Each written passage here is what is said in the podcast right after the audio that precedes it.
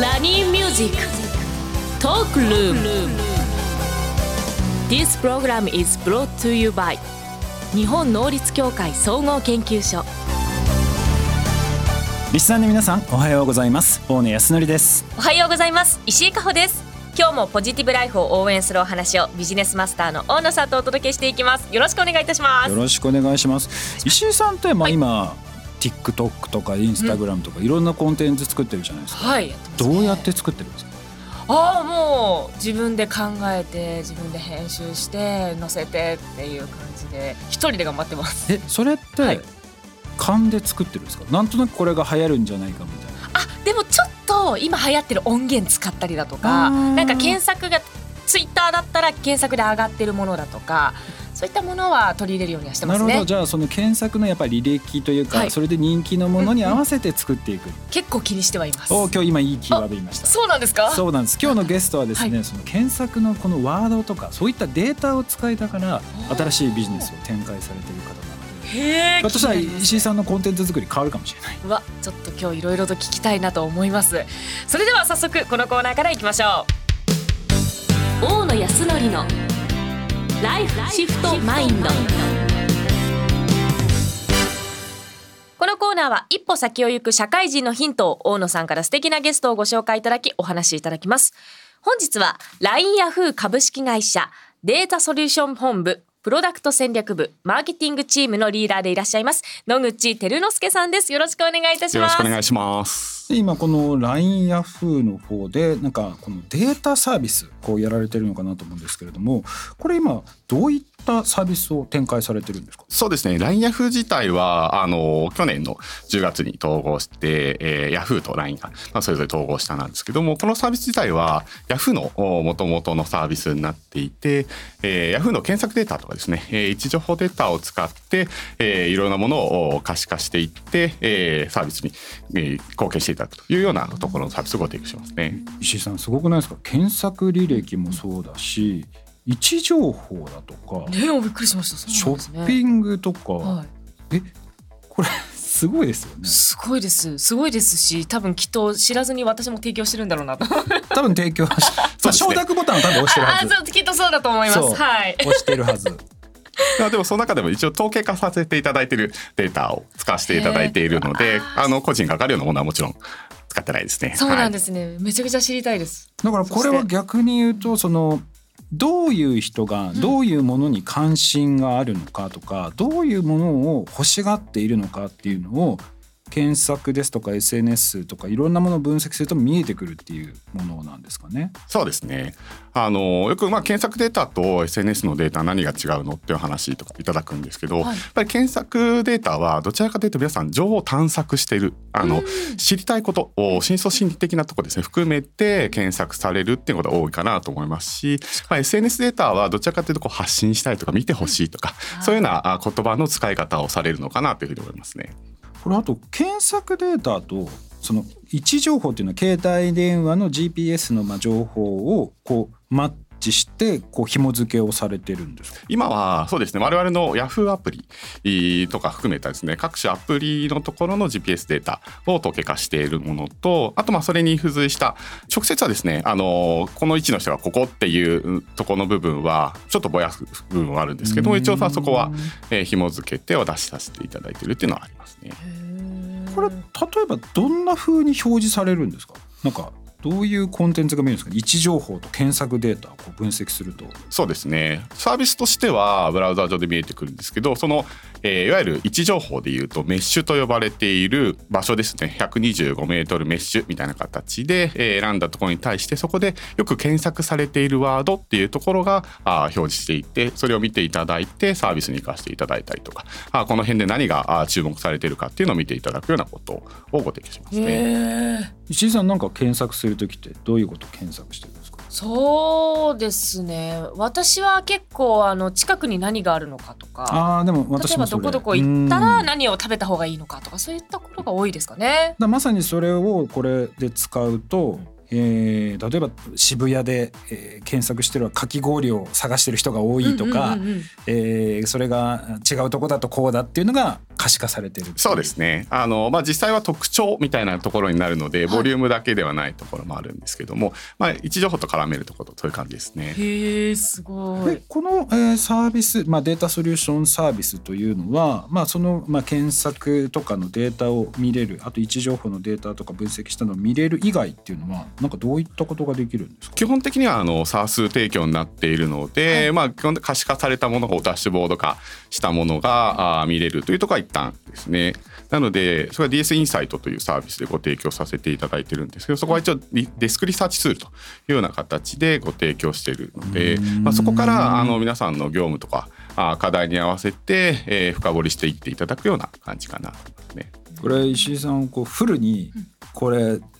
使っていいよって言われたらこの機能使って何します？えまずじゃあ例えば私がよく行くテーマパークとか。でテーマパークにいる人たちが何を検索してるかでじゃあ自分があグルメが気になってるんだったらグルメの動画を発信すればきっと見てもらえる確率が高くなるしってことですよねきっと。そういったことに使いたいなと思いますね。これ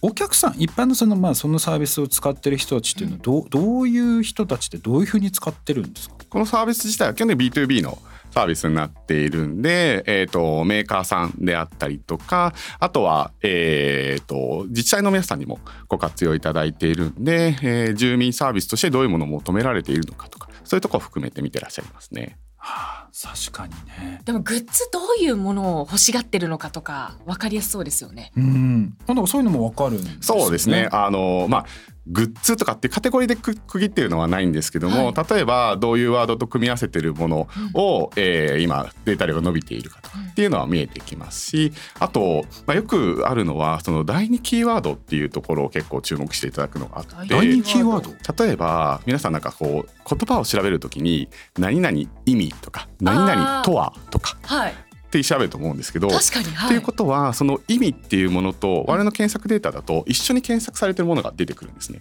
なので意味っていう言葉だけで分析してみるとその意味を探してるものの一覧がずらーっと出てくるんで今はこれを探してる人が多いんだとかっていうのが結構多かったりしますね。はまあ直近去年とかはいとかと、エモいとかそういう言葉を意味で探していらっしゃるまあそれは直接どういうふうにグッズに生かすかとかまたちょっとありますけども、はい。例えばなんかエモいなんちゃらみたいなところにエモいっていう言葉がだんだん浸透してきてる中で、えーそういう言葉を使っていくとかっていうので第二キーワードっていうのは結構ポイントだったりするので直接なそのいわゆる指名検索とか指名ワードっていう以外ではなくてその2つ目の言葉っていうところに意外と探しているものがあるっていうところは結構あったりするのでそういうところを交えて分析いただいて実際にどういうのが今来そうかとかっていうものを見ていただいたりしてますね。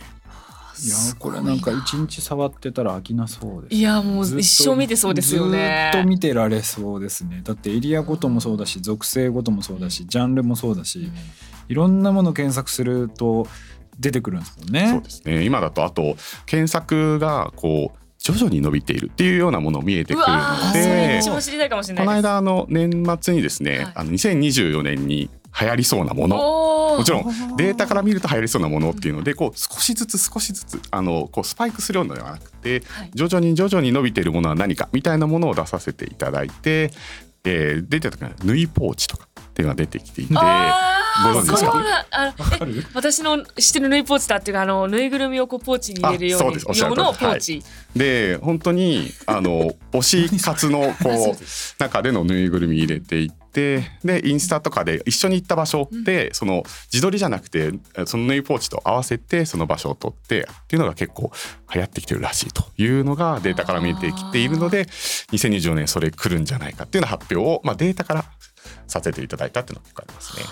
あそういうのでも先に知っておくとトレンドを抑えられるからすごくいいですそうですよね。これって利用できるお客さんっていうのははい。どういう人がターゲットになるんですか、基本はもうあのサービス自体ですねサービス自体はあの法人のお客さんは基本的に全般的にはご提供してますし先ほどの自治体のお客さんだったりとかあとじ実はあの学校でも導入いただいていて大学ですね。あ。で、まあ、我々のミッションとしてもそのデータ人材を、まあ、我々と一緒にこう育てていきたいというところもあったりするのであの大学のカリキュラムの中でこのデータをつあのツールを使っていただいて実際に学生さんに出てくる課題に対してこれを使っていただいて回答いただくっていうのこともやっていただいたりしてますね。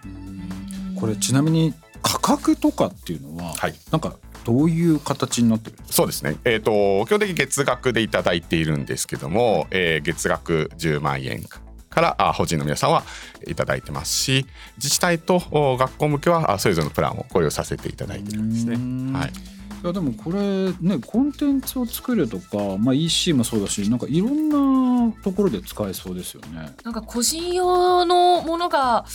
これから出てきてくれたら私多分登録するなっていう気がします、ね、これ個人向け用のとかは。今のところはちょっとご用意ないんですがあのやっぱりさっきの通りで我々まあ結構データをですねお預かりしている部分もあるので、まあ、それをですね皆さんの生活に生かしていただきたいっていうのもあるので少しずつこうあのウェブでごあの公開していって触っていただけるようなコンテンツを増やすっていうの計画はあったりします、ね。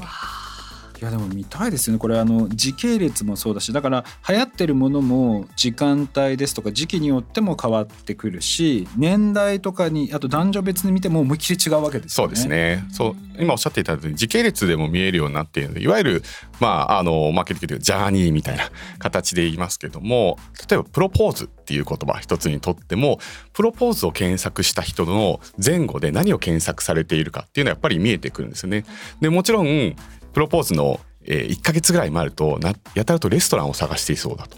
いうようなものが出てきたりとかその1ヶ月後ぐらいには両親挨拶お土産とかっていうようなワードが出てきたりとかっていう形でその人の時間軸を本当にいいです。検索データから追うことで、まあ、どういうライフスタイルなのかっていうのが見えてくっていうのがあるので、まあ、こういう検索される方は手前でこういう検索してるのでじゃあこの時の、え、ワードを訴求しようとかっていうことでメーカーさんがあ検討されたりとかすると、えー、いいずれはプロポーズに行くような人たち方たちが、えー、事前にこういうふうにターゲットとして、えー、見つけることができるようなことをそこで発掘して発掘していただいたりしますね。いやでも便利これちょっと見てみたいな。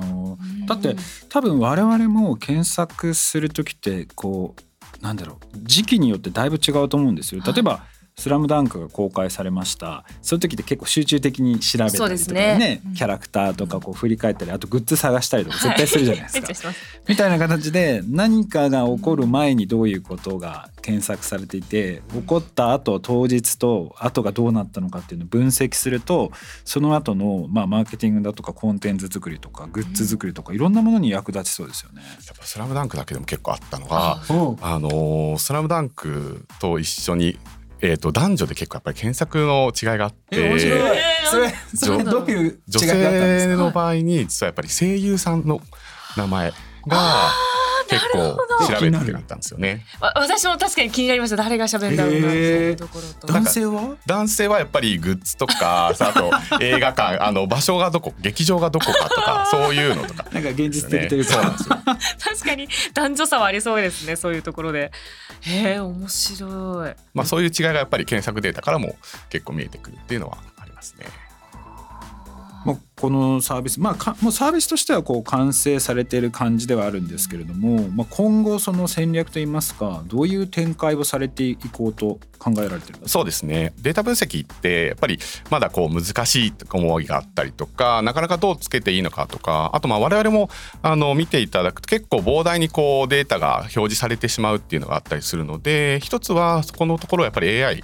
含めて、えー、ある程度いわゆる前処理と言われる、えー、分析するためのデータをこうどういうふうにカテゴリー分けすればいいのかっていうところは AI に任せていって人がちゃんと頭を使うところの部分は頭を使っていただくっていう中で AI との搭載っていうのを今試験的に始めていたりしていますしあとはまあそこからいわゆるアクションにつながるようなもの簡単分かりやすく言うと広告につながったりとかいうようなところを含めたアクションにつながるような分析からまあ行動に向けてですねつながるような機能がついたらいいなというふうに思ってますね。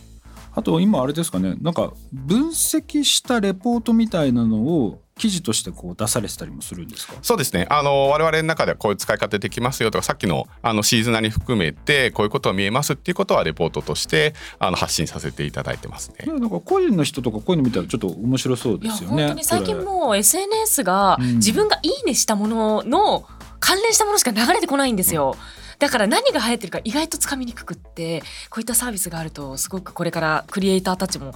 すごく助かるんじゃないかなと思いますね。今日は貴重なお話を野口さんありがとうございました。以上大野康則のライフシフトマインドでした